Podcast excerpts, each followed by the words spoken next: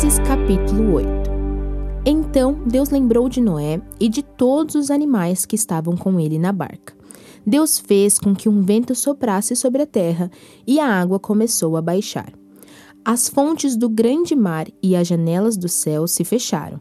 Parou de chover e durante 150 dias a água foi baixando pouco a pouco. No dia 17 do sétimo mês, a barca parou na região montanhosa de Ararat. A água continuou a baixar, até que no primeiro dia do décimo mês apareceram os picos das montanhas. No fim de 40 dias, Noé abriu a janela que havia feito na barca e soltou um corvo, que ficou voando de um lado para outro, esperando que a terra secasse. Depois, Noé soltou uma pomba, a fim de ver se a terra já estava seca. Mas a pomba não achou lugar para pousar, porque a terra ainda estava toda coberta de água. Aí Noé estendeu a mão, pegou a pomba e a pôs dentro da barca. Noé esperou mais sete dias e soltou a pomba de novo. Ela voltou à tardinha, trazendo no bico uma folha verde de oliveira. Assim, Noé ficou sabendo que a água havia baixado.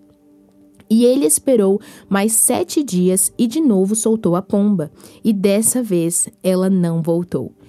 Quando Noé tinha 601 anos, as águas que estavam sobre a terra secaram.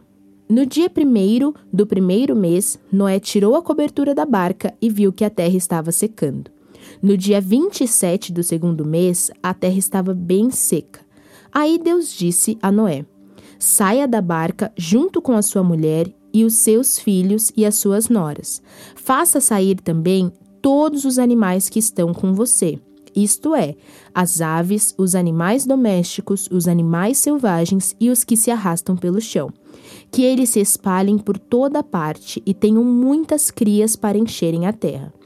Assim Noé e sua mulher saíram da barca, junto com seus filhos e suas noras. Também saíram todos os animais e as aves, em grupos de acordo com as suas espécies. Noé construiu um altar para oferecer sacrifícios a Deus, o Senhor. Ele pegou as aves e animais puros, um de cada espécie, e os queimou como sacrifício no altar. O cheiro dos sacrifícios agradou ao Senhor, e ele pensou assim: Nunca mais vou amaldiçoar a terra por causa da raça humana, pois eu sei que desde a sua juventude as pessoas só pensam em coisas más. Também nunca mais destruirei todos os seres vivos como fiz dessa vez. Enquanto o mundo existir, sempre haverá semeadura e colheita, frio e calor, verão e inverno, dia e noite. Gênesis 9 Deus abençoou Noé e seus filhos, dizendo o seguinte: Tenham muitos filhos, e que os seus descendentes se espalhem por toda a terra.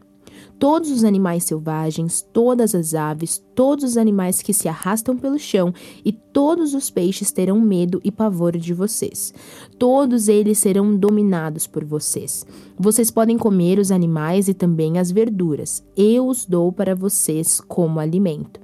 Mas uma coisa que vocês não devem comer é carne com sangue, pois no sangue está a vida. Eu acertarei as contas com cada ser humano e com cada animal que matar alguém. O ser humano foi criado parecido com Deus, e por isso, quem matar uma pessoa será morto por outra tenham muitos filhos e que os descendentes de vocês se espalhem por toda a terra.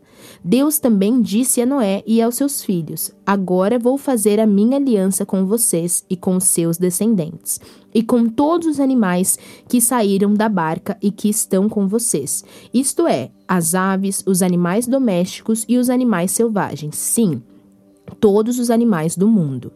Eu faço a seguinte aliança com vocês. Prometo que nunca mais os seres vivos serão destruídos por um dilúvio, e nunca mais haverá outro dilúvio para destruir a terra.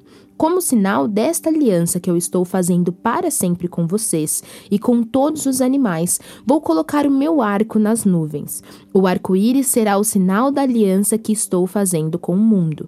Quando eu cobrir de nuvens o céu e aparecer o arco-íris, então eu lembrarei da aliança que fiz com vocês e com todos os animais, e assim não haverá outro dilúvio para destruir todos os seres vivos.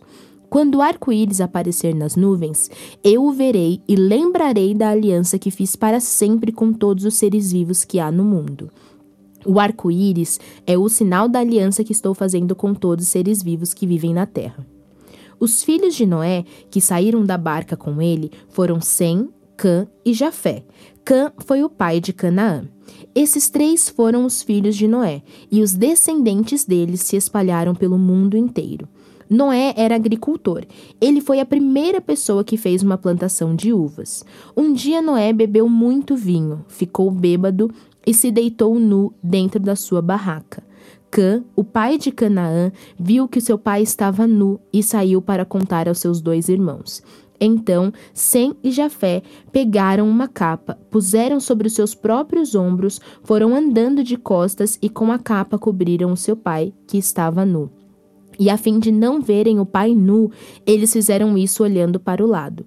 Quando Noé acordou depois da bebedeira, soube do que Cã, o filho mais moço, havia feito. Aí Noé disse o seguinte: Maldito seja Canaã. Ele será escravo dos seus irmãos, um escravo miserável. E Noé disse mais: Bendito seja o Senhor, Deus de Sem, e que Canaã seja seu escravo. Deus faça com que Jafé tenha domínio sobre muitas terras, e que os seus descendentes morem nos acampamentos de Sem, e que Canaã seja escravo de Jafé. Depois do dilúvio, Noé viveu mais 350 anos e morreu quando tinha 950 anos de idade.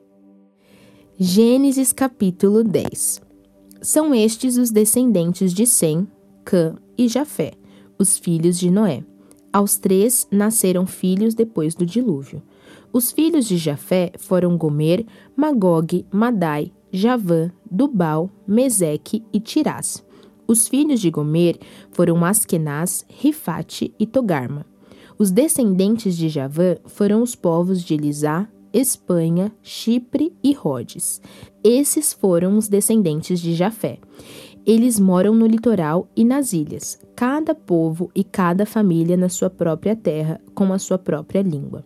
Os filhos de Cã foram Cuxi, Egito, Líbia e Canaã. Os filhos de Cuxi foram Sebá, Avilá, Sabitá, Raamá e Sabiteca. Os filhos de Raamá foram Sabá e Dedã. Cuxi foi pai de Nimrod, o primeiro grande conquistador do mundo. Com a ajuda de Deus, o Senhor, ele se tornou um caçador famoso, e é por isso que se diz: seja igual a Nimrod, que com a ajuda do Senhor foi um grande caçador. No começo faziam parte do seu reino as cidades de Babilônia, Ereque e Acade, todas as três em Sinar. Daquela região, Nimrod foi para a Assíria e ali construiu cidades de Nínive, Reobote, Ir, Calá e Rezem, que fica entre Nínive e a grande cidade de Calá. Os descendentes de Egito foram os povos de Lídia, Anã, Leabe, Nafitu, Patrus, Caslu e de Creta, de quem os filisteus descendem. Canaã foi pai de dois filhos, Sidom, o mais velho, e Et. De Canaã também descendem os Jebuseus, os amorreus, os Girgazeus, os Eveus, os Arquitas, os Sineus, os Arvaditas, os Emareus e os Amateus. O território dos cananeus se estendeu para o sul, desde Sidom até Gerar, perto de Gaza, e para o leste foi até Sodoma, Gomorra, Adimá e Zeboim, perto de Laza. Esses foram os descendentes de Cã, cada povo e cada família na sua própria terra com a sua própria língua. Sem, o irmão mais velho de Jafé, foi o pai de todos os hebreus. Os filhos de Sem foram Elão, Assur, Arpaxade, Lude e Arã. Os filhos de Arã foram Uz, U, Geter e Mas. Arpaxade foi pai de Selá e Selá foi pai de Eber. Eber foi pai de dois filhos. Um se chamava Peleg, porque no seu tempo os povos do mundo foram divididos. O seu irmão se chamava Joquitã.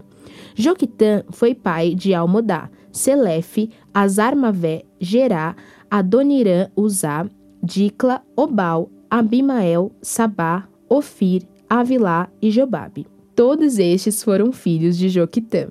Eles vieram nas terras que vão desde a região de Mesá até Cefar, na região montanhosa do leste. Estes foram os descendentes de Sem, cada povo, cada família na sua própria terra, com a sua própria língua. São essas as famílias dos filhos de Noé, nação por nação, de acordo com as várias linhas de descendentes. Depois do dilúvio, todas as nações da terra descenderam de Noé. Salmos capítulo 4 Ó Deus, defensor dos meus direitos, responde-me quando eu te chamar. Eu estava em dificuldade, mas tu me ajudaste. Tem misericórdia de mim e ouve a minha oração. Homens poderosos, até quando vocês vão me insultar? Até quando amarão o que não tem valor e andarão atrás de falsidades? Lembrem que o Senhor Deus trata com cuidado especial aqueles que são fiéis a Ele. O Senhor me ouve quando eu o chamo. Tremam de medo e parem de pecar. Sozinhos e quietos nos seus quartos, examinem a sua própria consciência ofereçam sacrifícios como o Senhor exige e ponham a sua confiança nele. Há muitas pessoas que oram assim: Dá-nos mais bênçãos, ó Senhor Deus, e olha para nós com bondade. Mas a felicidade que pões no meu coração é muito maior do que daqueles que têm comida com fartura. Quando me deito, durmo em paz, pois só tu, ó Senhor, me fazes viver em segurança. Lucas capítulo 7, 1 a 17. Quando Jesus acabou de dizer essas coisas ao povo, foi para a cidade de Carfanaum.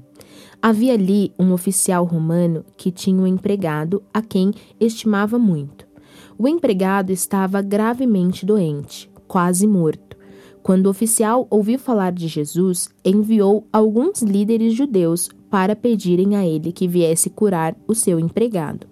Eles foram falar com Jesus e lhe pediram com insistência: Esse homem merece, de fato, a sua ajuda, pois estima muito o nosso povo e até construiu uma sinagoga para nós.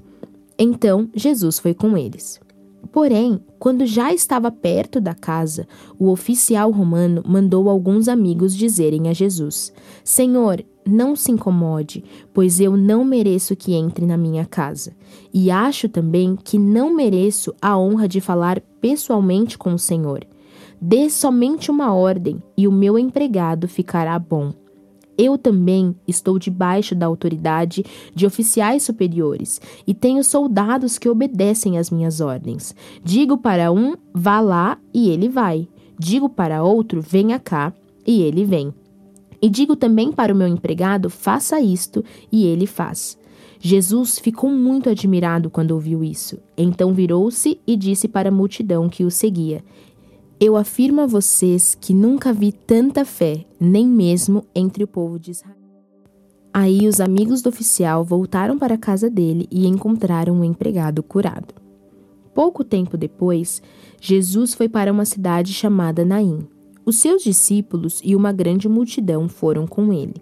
Quando ele estava chegando perto do portão da cidade, ia saindo um enterro. O defunto era filho único de uma viúva e muita gente da cidade ia com ela. Quando o Senhor a viu, ficou com muita pena dela e disse: Não chore. Então ele chegou mais perto e tocou no caixão, e os que estavam carregando pararam. Então Jesus disse: Moço, eu ordeno a você, levante-se. O moço sentou-se no caixão e começou a falar, e Jesus o entregou à mãe. Todos ficaram com muito medo e louvavam a Deus, dizendo: Que grande profeta apareceu entre nós! Deus veio salvar o seu povo. Essas notícias a respeito de Jesus se espalharam por todo o país e pelas regiões vizinhas.